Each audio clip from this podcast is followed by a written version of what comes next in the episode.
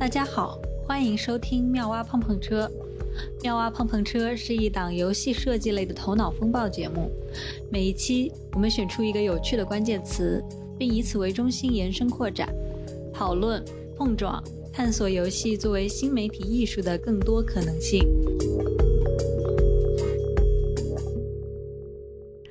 Hello，大家好，欢迎收听新的一期妙蛙碰碰车，我是 Yuki。我是滑滑梯，我是魔鬼，这一期的题目是我出的，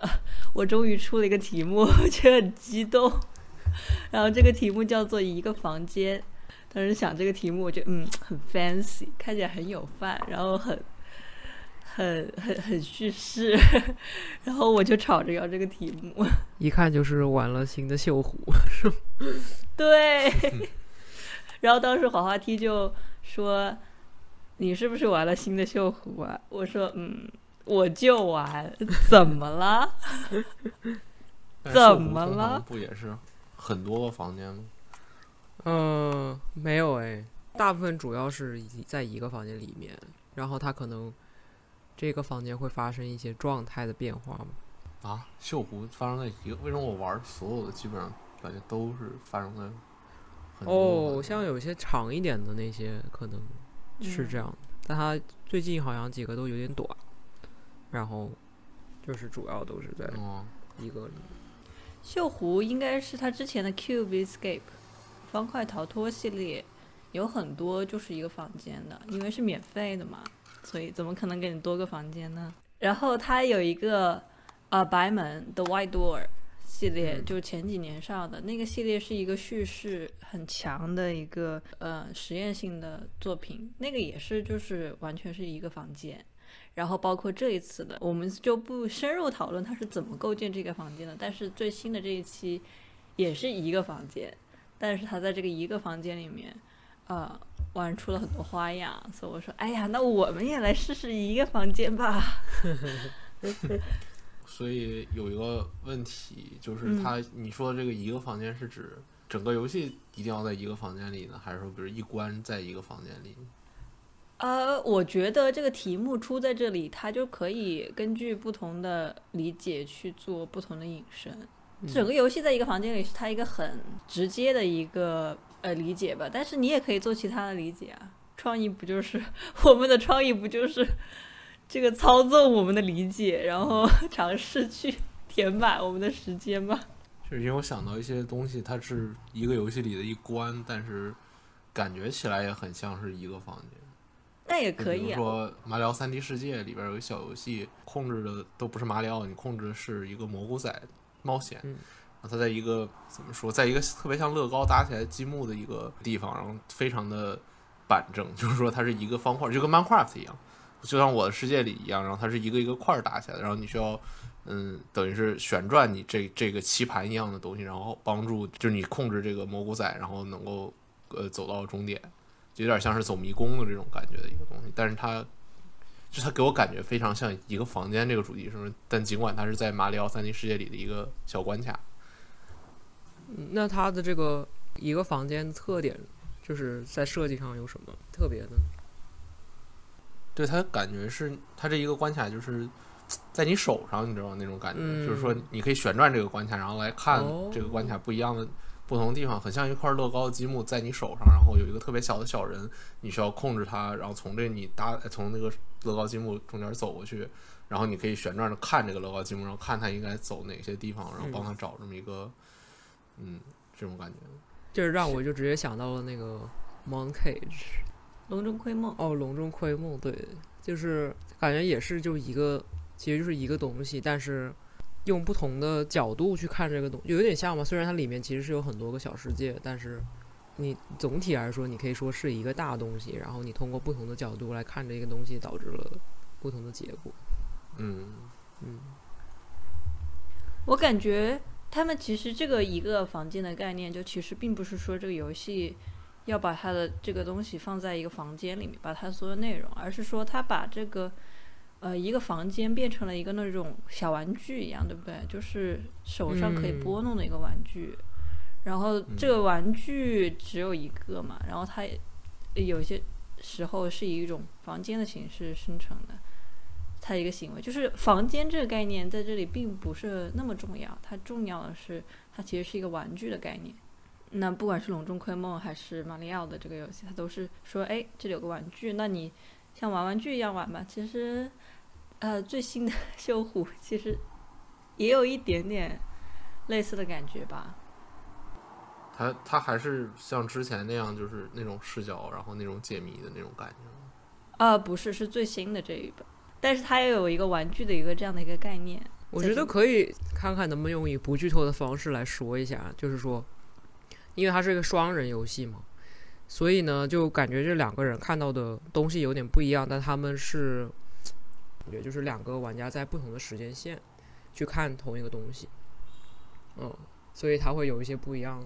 然后互相影响什么？其实还是这这个其实可以连接到我的下一个点，就是它有点像你在看同一个空间，但是你的时间产生了变化。这就是一开始我就在想这个一个房间这个点，就因为很难，就除了密室逃脱这个 以外，就很难找到别的角度。但是我就想到说，当你在一个房间这个空间没有变化的时候，那你可能变化的就是时间。那我觉得像《领袖湖》这里面，它有一点这感，确确实挺有意思，推荐推荐可以玩。然后就是太短了，在这里头没有网，有点生气。哦，是有点短。嗯，对，但他这好像是第一次做三 D 版本，所以就估计是花了更多。对他难产了，其实难产两三年了，这部这个东西，我感觉我上学的时候就在等呢。哦，等到现在。等成了梅干菜。这个中间是不是还有秀湖其他作品发售？你等的这中间，还是说他们就是？好像 White Door 吧。我记得那个，嗯，不，白门也是几年前的作品了。哦，真的。那个 Hotel 那个 Hotel 好早了，Hotel。嗯，对。Hotel 很早。对。我想，呃，就提刚刚滑梯提的那个空间不变的状态，但我觉得。其实一个房间非常重要的一点就是空间上的连，就是说你们因为你们在同一个空间里，是吧？就是所以这个其实是非常重要的一点，就跟其实《龙中窥梦》是一个特别好的概念。《龙中窥梦》是我们 NIU 的学长学姐周栋跟周一家两个人独立开发四年做出来的 神作，然后 强烈推荐。他们的主要玩法是，嗯。中间有一个小盒子，就是这个整个游戏发生在一个小盒子里，盒子六个面儿，嗯，五个面儿吧，六个，嗯，六个面儿都是每一个都看上去是一个另外一某一个世界的一个缩影，然后其中你世界跟世界之间，就是你需要找到世界之间的联系，然后比如说这边有一个，嗯，你比如这边有一个木板挡着一个门，然后那边有一个木板。呃，挂在那儿，然后你就可以让这边的世界通过调整这个盒子的摄像机，你能够让这两个木板连接起来，形成一个木板。这样子就是其中有一个木板，就比如挡门的那个木板，然后就会因为你把它接成了不一样形状的木板，然后它就会掉下来，然后这个门就会开，就类似这样的玩法，是一个非常好玩，然后也非常有名的作品嘛，算是。嗯，NYU 最有名的作品之一。是的。可能感觉好像除了双子之外就没有，就没有什么有名的作品。嗯，没事。还有我们滑滑梯的火锅游戏啊！哦，并没有，对，完全不是一个档次。求剪掉，不会剪掉的，这才十十分钟呢，这个剪辑掌握在我手里。哦，那你继续讲那个《朦胧中窥梦》。对，就《龙中窥梦》拉大了看，感觉像是他用一个包装。把一堆世界包起来了，但其实我感觉最重要的是，因为他们都处在这个世界的面儿上，就是呃空间里的，就是这个整个世界的边缘，所以就是它的核心玩法还其实是找这几个世界的连接点嘛，就其实找他们面儿上的连接点。嗯，所以就是说，当你们同处在一个空间的时候，空间关系的，就是里边的关系的一些连接是非常重要。就比如说，怎么说，你在一个房间嘛。你们空间，你们是在同处于一个空间里的，就跟那个 Escape Simulator 里一样，就是说你，你们这些东西全都在，全都在这儿，全都在这儿。就是你打开，比如说你左边打开一个开关，然后这个灯会把整个空间照亮。呃，我尝试理解一下，是不是意思就是说，因为他把所有的要素都放在了同一个位置，所以它在某种情况下，它意味着说，一个次改变其实是会影响到你手上的所有东西。呃，它的这个关联性是非常非常紧密的，因为它的哦，对，它只存在在一个房间内。确呃是的，就关联非常紧密。这件事情瞬间让我想起来那个那个十二分钟的那个游戏，对对对对，那个游戏也是完全在一个房间或者说一个家里头发生。介绍一下十二分钟吧。呃，十二分钟就虽然我没玩过，但是据我对 trailer 的理解，大概是在十二分钟内，在一个房间里会发生一个事情，就发生一系列呃非常戏剧性的事情。然后你作为那个主角，然后你可以从通过做不同的行为来改变这个结局，就像是一个循环的这么一个设定。嗯，然后非好像是比较电影性。就你是在一个时间循环里面，你一开始回家，然后，嗯，到就是你的妻子给你准备晚餐，然后突然有人敲门，然后他就把你妻子杀了还是什么之类的，反正，然后你就重新来，重新再来一遍，然后你就会警惕这些人，然后你的呃跟妻子的对话也会出现一些新的不一样的选项，因为你知道的更多，然后他就是你不断的知道更多的事情，然后能够可能最后要解释为什么这些人。要杀人，或者是为什么你在这个我这个我就不知道了。哦，它其实有一点点海龟汤的感觉，就是一开始告诉你一个完全不知所云的东西，然后你每次的，当然了，海龟汤是说你直接去猜测嘛，是说玩家就直接猜，哎，那是不是因为这个，是不是因为那个呢？但是这个游戏它还是会给你不断的给你一点信息，但每次都泄露给你一点点，然后最后面才让你看清楚这个事情的全貌。但是就这么想起来，其实我觉得我们刚刚讨论内容，就是我们说一个房间，它就是这个概念，就是这个紧密联系的概念。不管是说我们说一盏灯打开可以照亮整个房间这种物理意义上的空间上的紧密，或者是说像十二分钟这样的，它一个故事整个故事叙事就包含在这个房间内，它都是一种就是很。紧凑的一个一个结构，在做一个作为一个作品来说，它是一个非常紧凑的结构。然后这个结构就是因为它紧凑，所以我觉得为什么它那么多人把它作为一个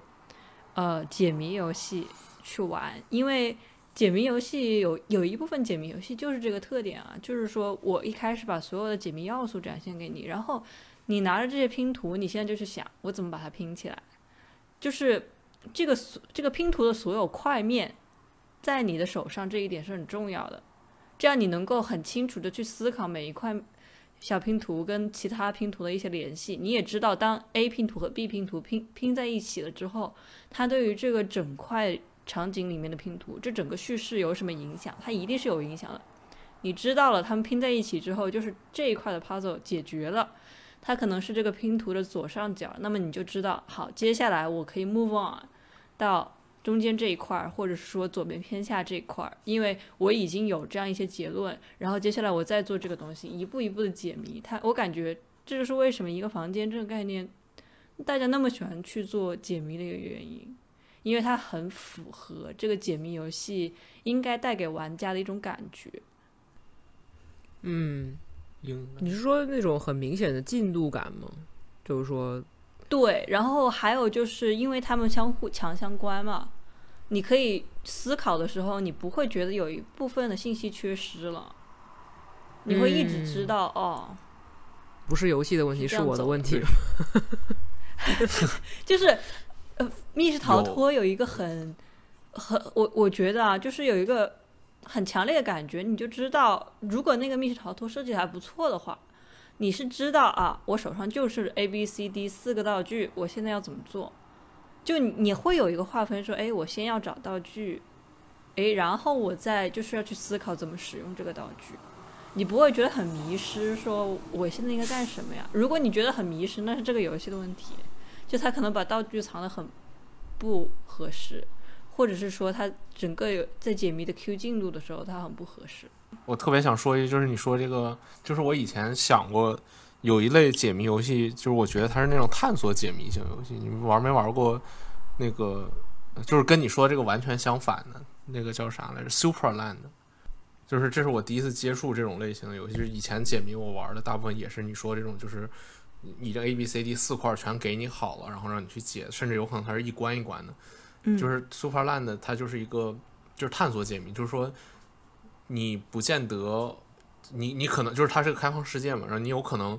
嗯已经有了能解这一块的能力，你有可能没有，然后你甚至有可能就是这一小片解谜游戏解谜区域。就就是因为它是个三 D 的第一人，呃，它是一个第一人称视视角的游戏嘛，然后你就需要去，嗯，有很多东西，就是那个那个解谜区域比你本身能看到的东西要大得多，所以你有可能你虽然身处这片区域里头，但你还有很多东西就解谜要素你根本就没有找到，但是也有可能你就已经早就找到，但只不过你没想出来，但是你觉得你缺了什么东西，就这这个你说是你说是一种非常不好的体验。嗯，我觉得有，就是如果他做的好的话，怎么说呢？是一种非常有成就感的感觉。就是说你，嗯，你就感觉你虽然好像没有获得所有的工具，但还是把这个谜解出来了。当然，你说那个就是我，我当时同意。就是你说那个，他说当你拥有了所有块的时候，你会更放心，更或者说更更有信心的解谜吧。就玩那个 Superland 的时候，因为每次都经历那种我有可能没有得到东西的时候，然后。突然有一有一次 NPC，就是我路过一个 NPC，然后我我进去看了看这个谜题，然后我发现我不会，然后我出来了，我以为有什么东西没得到，然后跑后边那个 NPC 跟我说了一句话，说你已经拥有所有你能解的这个谜题了，然后我再回去，然后几秒钟我就想出来了，它就是就是一个非常，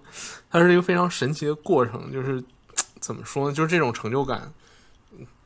在一般的解谜游戏里头找不，因为一般解谜游戏里头你是有这种信心，但是这个里头它会。一开始，比如先告诉你一个你没有办法解的谜，然后先会摧毁你这种信心，然后当你再重新建立起来的时候，嗯，感觉有点像 P U A 的感觉吧。哦，但我觉得，对我觉得这个是一个很有意思的点。然后我，但我感觉就是他们都 work，只是说他们倾向的一种体验方向不一样。就一个像探索的话，你可能它可能更偏一个，就是鼓励你往外去。嗯，去发散，就是说，就是拼凑不同的工具啊什么的，看看你能不能把它做出来。但是 Yuki 刚刚说的更像是，我觉得是一个更能体现这个房间比较有安全感这件事情。就是说，你知道你就在这个房间里面，然后你也没有别的地方可以去，所以你。所有东西都找到了，你一定可以解。我觉得这个其实体现了，就不只是说解谜上面的一个安全感，其实就是房间的安全感。就是你在一个小空间里面，它可以是很闭塞，但它同样你也知道，你后面就是墙，也不会有什么别的事情发生。哎，我刚刚就是在想，做火锅的时候，其实也是，就是你整个游戏就是发生在厨房里面。你就知道，就厨房本身就是一个很很 cozy 的一个地方嘛。然后我我就把整个就是橱柜啊什么全部都塞满，就会让你觉得很 小小的，然后你很有安全感。所以就觉得是一个窄小的一个房间自带的一种属性，就这个还挺有意思。我觉得确实是这样。还有一个我关于解谜游戏的这个想法，就是刚刚听到。魔鬼老师说完之后，我是会觉得他们两种是完全确实就像滑梯滑滑梯说的，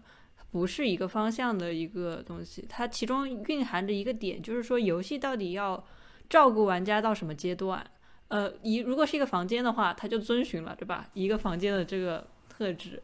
我需要照顾你，你能够是说明里暗里的。从我这个游戏设计师手里知道你需现在需要有多少信息，你现在需要干什么。但是作为一个开放世界来说的话，它其实它把这个主动权让给让渡给了玩家。我觉得这也应该是一部分的原因，为什么玩家会觉得那么有成就感？因为在某种程度上是他用来掌握主动权。就其实我感觉啊，我虽然没有玩过这个游戏，但是我玩 Witness 的时候。在某种程度上有一点点这个感觉，就是 Witness 虽然它的重点不是在这里啊，这样一个解谜游戏，让你在小岛的周围到处跑，然后每一块区域它大概有一个呃主题的一个解谜，然后从简单到难，但是它其实它这个分区也是说很随性的，而且最后面把所有的难题综合在一起的那个区域，就是所有的区域在某种程度上来说都是半开放的。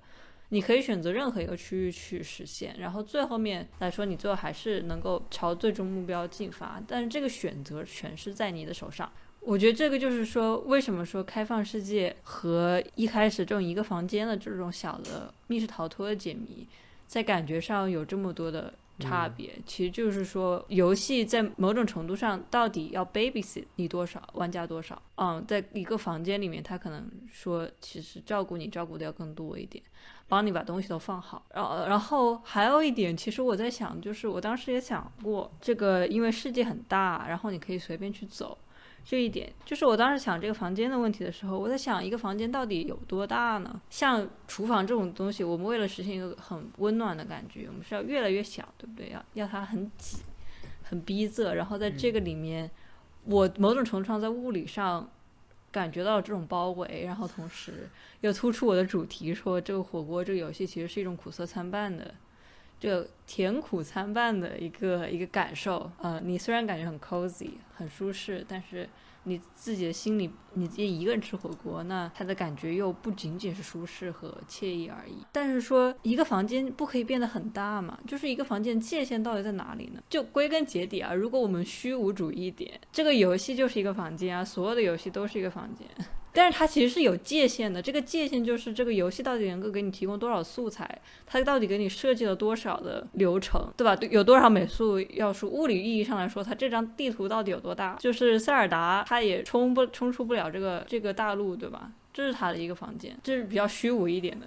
就探讨，就直接说最终落脚点都落在游戏整个是一个房间，是游戏设计师提供给玩家的一个游乐园一样的感觉。只是说它大的话，你你玩家会自己感觉自己在某种程度上有一种掌控感，然后有种探索感。但是小的话，东西一目了然。就在你的面前，桌子、椅子、台灯。一个问题是，这个房间的大小对于这，就是说，我们要去怎么样去界定呢？就是这个房间的大小，就到底是一个什么样的程度呢？第二个是，我觉得可能比这一个问题更有价值的是，这个玩游戏中间一个房间的大小会对游戏产生一些什么样的改变和影响？我觉得我们之前已经回答了一些这个问题了。一个是关于体感的一个感受，到底是感觉很。很空旷，很凋落，很摸不着，很迷失，还是说感觉很舒服，很紧凑？第二个是说我们说的这个种独立探索和这个解谜一个问题，还有一个还有些什么呢？就是还可以在这里面从从这个房间大小去感受一些什么呢？我觉得这是我比较感兴趣的一个东西。刚刚你说的那个宏观的一个游戏就是一个房间，我觉得这个我当时也有想到，就是在我们在说那个《笼中窥梦》的时候。就是你可以说它整一个东西是一个可以控制的，我觉得它是一个宏观和微观的问题。你宏观来说，它们都是一个房间，就是说，比如说很多游戏是一个岛啊，或者是就都发生在一个有局限的东西里面。就我刚刚也想到一个例子，就是《邪恶铭刻》，就是它终于来了。对，就是它也是一个一个房间里发生的事情，但它一个房间里能做的东西太多了，就是就是这种时候，你即即使。你说哦，这个房间本身很小，但它其实房间里面有特别特别多的细节，它已足以就是算是一个很对。这个又回到之前说的，就是你可以说整个东西貌似就是在这一个一到两个房间吧，但是呢，它就是它玩的就可能就是说，嗯，这个房间里面还有一些具体的，比如说你你房间里面又有很多不同的谜题，然后里面还有一个世界，外面还有一个世界，这种房间套房间的这种。玩法就，所以我觉得要还是要看待，就是说房间的这个定义吧。就是说，你你可以说宏观来讲，所有的游戏都是房间，但是它并没有那种房间这个东西的特殊性，对啊，这个只是说你要怎么划分。而且，其实其实我刚刚也在想，从一个制作的方面来讲，很容易把一个游戏做成一个一个岛或者一个很大的总体，总体，因为这样比较好规划进度。就就跟着你的 milestone 一起，就是说，哦，我们先做这个区域，然后我再做那个区域，但是总总体我们有一个大的目标，就觉得它是一个也很符合游游戏开发的这 这么一个嗯一个一个 structure 吧。就结尾就是说，觉得对于玩家来说也是一个比较好控制的一个东西，就是你会很明确知道说，哦，我打到第一关、第二关，然后一共有多少关，就是会有一个盼头。如果说你完全没有一个大的一个边界的话，那可能会更加迷失吧。你说这个让我想起来，就是尤其是你说，呃，滑梯老师说刚刚自己是呃，他们做那个火，你做那个火锅，嗯，就是往橱柜里塞很多东西，让我想起来以前教授教我们写小说的时候，他说人生中发生的每一瞬间，你都可以用无数的字去描述，你也描述不完。意思就是说，如果引申到这儿来说，就是说你这个房间你可以塞无数的细节，然后其实你塞不满，就是空间再小，其实它也可以塞下无数的东西、无数的细节，这个是对装不满的，基本上。所以我觉得可能一个房间，就是我刚。如果是从我这儿出发寻找定义的话，可能是一种视觉上的一个方，就是当你视线没有，就是没有遮挡的能看到所有东西的时候，他们就在一个房间里头。比如说你你坐在就是你的那个火锅，你可以你转一圈儿，然后。基本上就是你游玩游玩的地方就是这么大，就是呃意思就是你游玩的地方就是你所有摄像机能够照照到的地方，这种感觉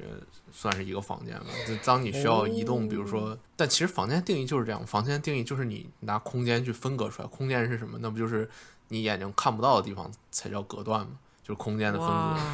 所以就是你当你眼睛能够就是你转一圈都能看到的时候，我觉得四周就算是一个房间了。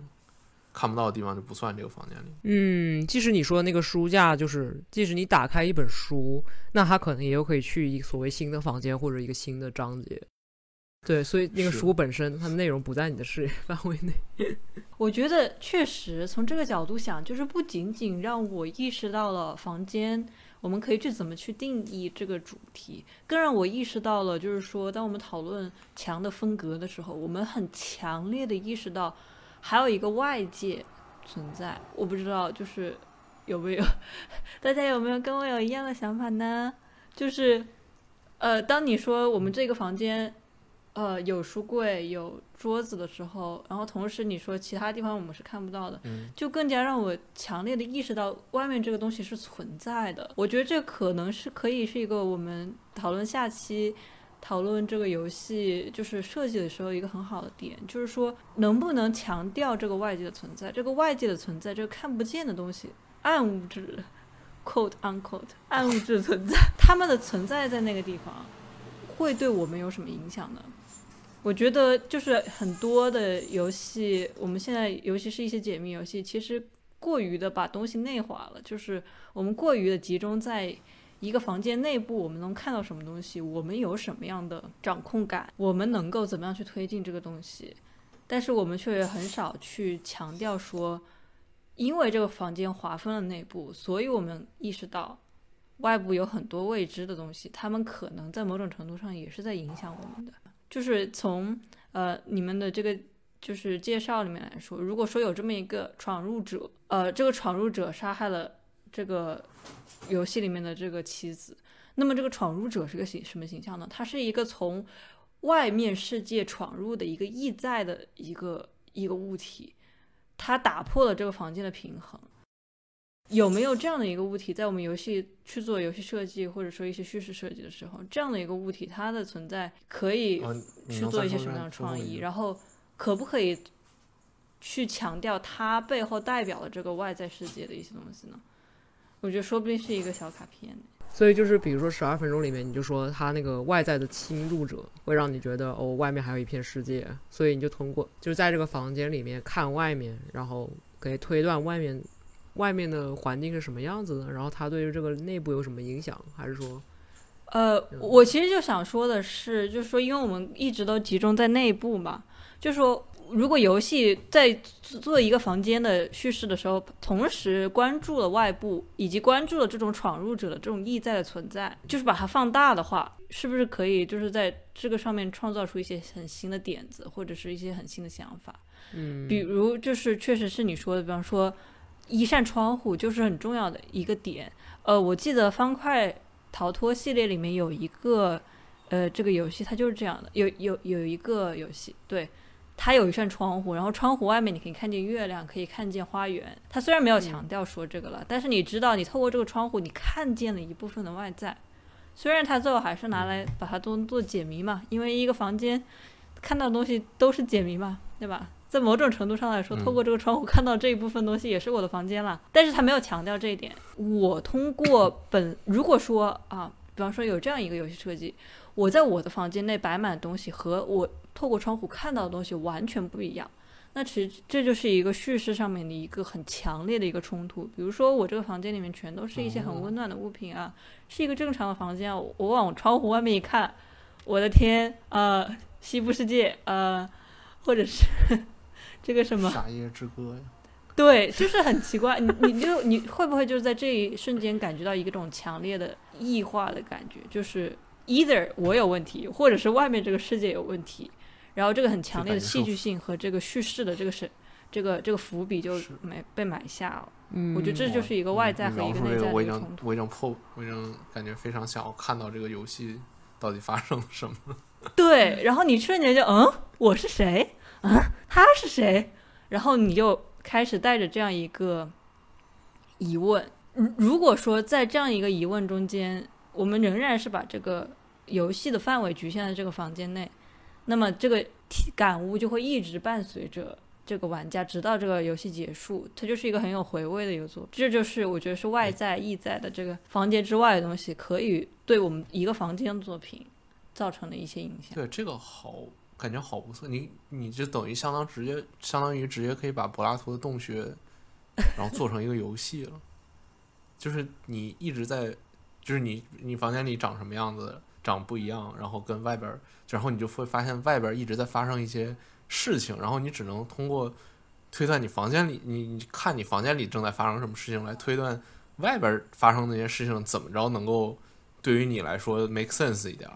然后你就不断的在看到外边发生了什么事，比如有人会定期给你端从门缝底下递午饭，或者你的窗户底下，然后会不断的发生枪杀或者是什么之类的，然后你就一直在推断说这些东西到底是怎么回事，怎么回事。但是其实事实就是你的叙事可能完全不一样，然后到最后会有反转，或者说你根本就到至始至死之中你也不知道外边到底在发生，就是这个世界的秩序是怎样的。嗯，天呐，这小卡片可以好好说一下，感觉可以开始做。然后还有一个、就是，当我们讨论这种从外部世界闯入我内部世界的这样一个一个客体的时候，当我们看到十二分钟这个游戏里面外部的这样一个凶杀案，这个陌生人闯入到我的家里，杀害了我的妻子，那么这个闯入者代表的，它代表着谜团的核心点，对吧？它代表着变化。当我们、我们的眼睛不仅是看到一个房间内部，而同时看到这样子它跟外部的这个连接者、这个闯入者、这个侵入者的时候，我们说不定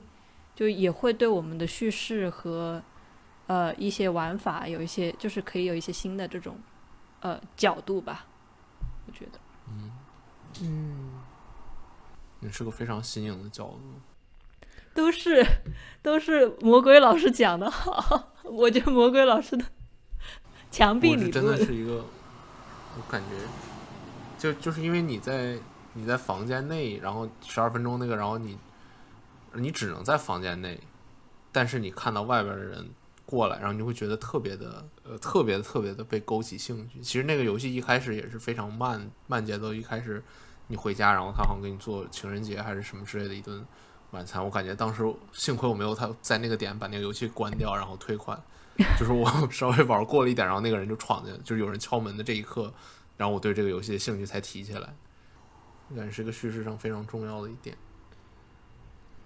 对我，嗯，首先你刚刚说的就是房间墙里墙外，是不是让我想起了《进击的巨人》？就是对啊，就是一开始都是好像就是我们是一个被动的视角，就是好像不知道外面是什么，很可怕。但是然后再通过就是慢慢去往外往外嗯了解，然后往外去探索，然后又可以发现另一层的真相。就是一开始的对比让你产生兴趣，然后这个兴趣在一直一直往外走，然后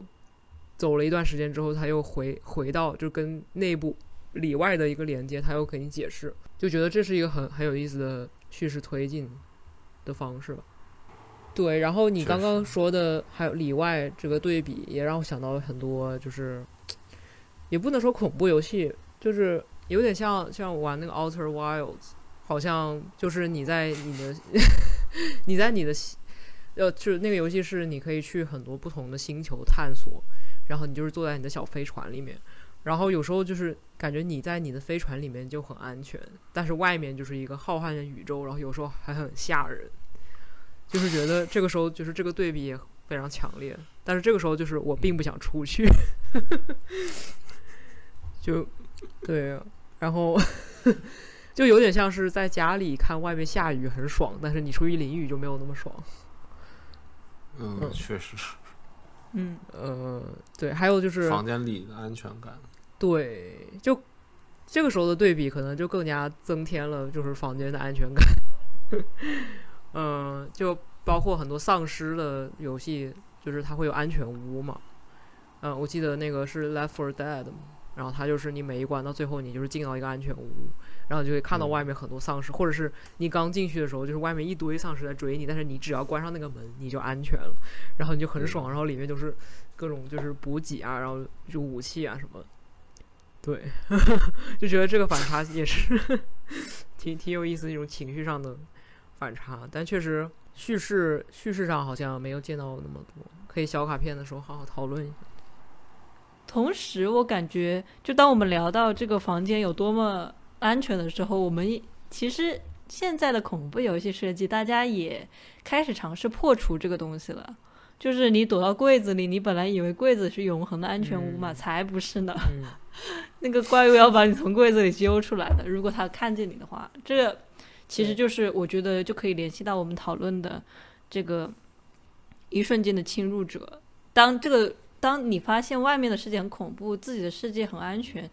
然而如果有这么一个侵入者闯入进来，他把外界这种危险顺着这个打开的门，或者是说被破坏的墙壁进来的时候，那一瞬间的恐惧就是很不错啊，很不错。对，就是你刚刚说侵入者这个身份，我一直在想，就是其实很多游戏和就是电影吧，至少可能书书读的不够多，不知道。然后 就是里面都是游戏的主角，很多都是一个，就他们就是侵入者本身。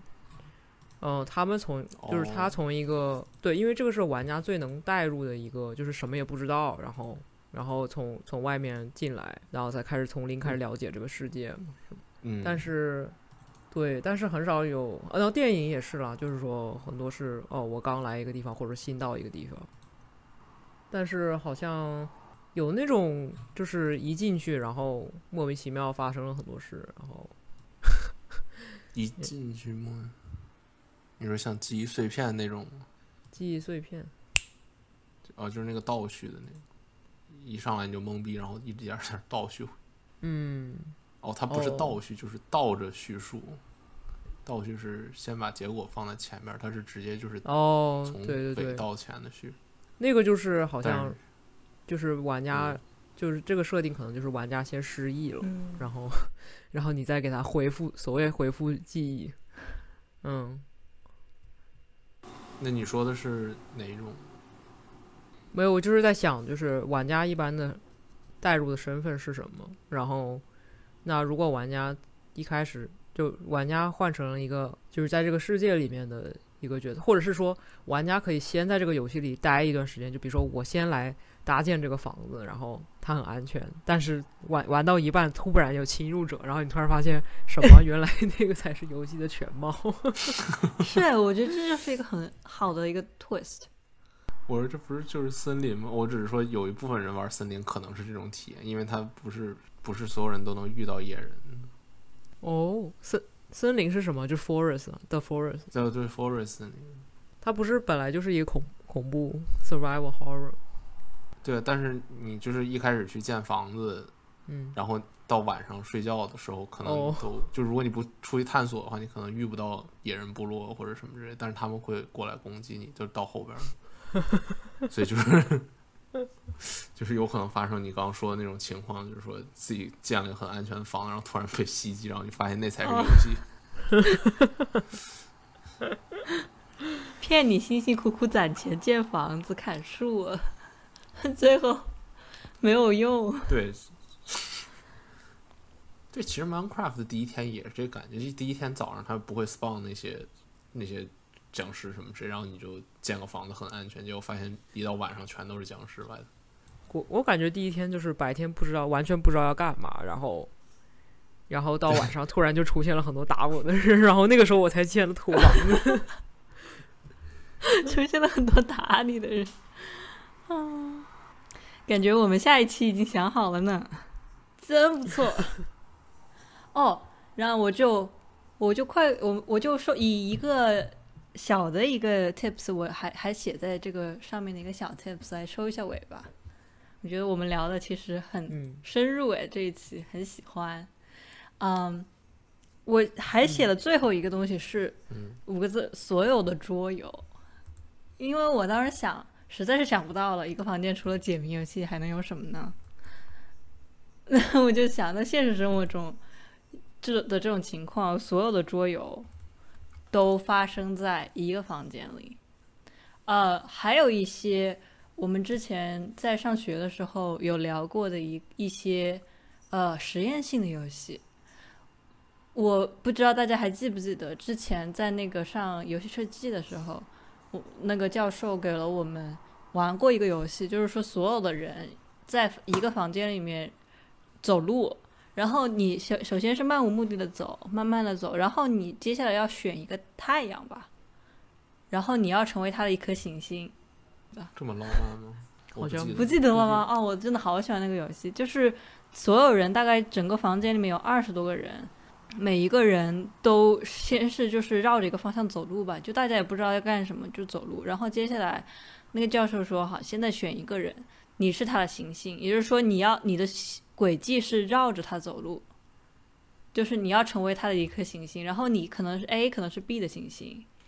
呃，不是行星，恒星。然后 A 是 B 的恒星，所以 B 在绕着 A 转。”然后 B 是 A 的行星，对吧？然后结果 C 呢？C 是他把 B 认为它是它的恒星，那么 C 绕着 B 转，它就是有个太阳系的这个感觉了啊，就是 B 是地球，C 是月亮，A 是太阳。然后所有人以这样的一种近乎于舞步的形式在房间里面走路，就创造出了一种流动的一个感觉。然后我不记得了，还有一些走路方法是，比方说选择 A 和 B。作为你的可能是两端，我不记得是不是有这个设计，还是只是我在梦里。然后你要一直在他们中间走路，就是他们的连线中间走，这样的一个行为。它就是一个房间里面，但这个房间里面创造出了一个很不同的一个氛围，它是隔绝的，是独特的。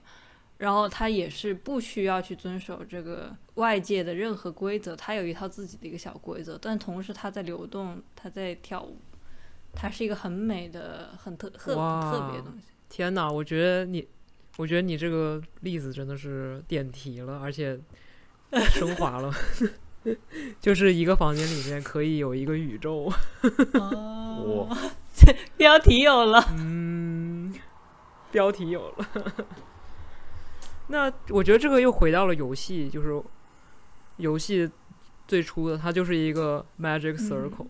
就是它就是一个你可以自己通过定规则，对，还有一些人参与，就是有些人相信这个规则，然后我们一起开始一场游戏，那这个是那这个游戏可能就是一个房间，就是规则下的房间，嗯。嗯。而它是不受外界干扰的，它是对自己在创造自己的艺术品，这种感觉。我不知道，就是所有的桌游是不是就是也有这种感觉？当你在玩它的时候，其实你们这一桌嘛，一个房间嘛，是一个也是一个隔绝的一个氛围，它是有墙的，不管它是呃有形的还是无形的。当你开始玩一个桌游的时候，你其实已经把自己带入成一个角色，你不会轻易的离开这个桌边。然后你的目标其实是一个，也是一个很隔绝的一个东西。那尤其是说，当然了，一般普通的桌游可能大家是想赢，但是还有些桌游，比如说 D N D 这种叙事性的桌游，那其实那就更有这样一个感觉了，就是说你是很 isolated from outside。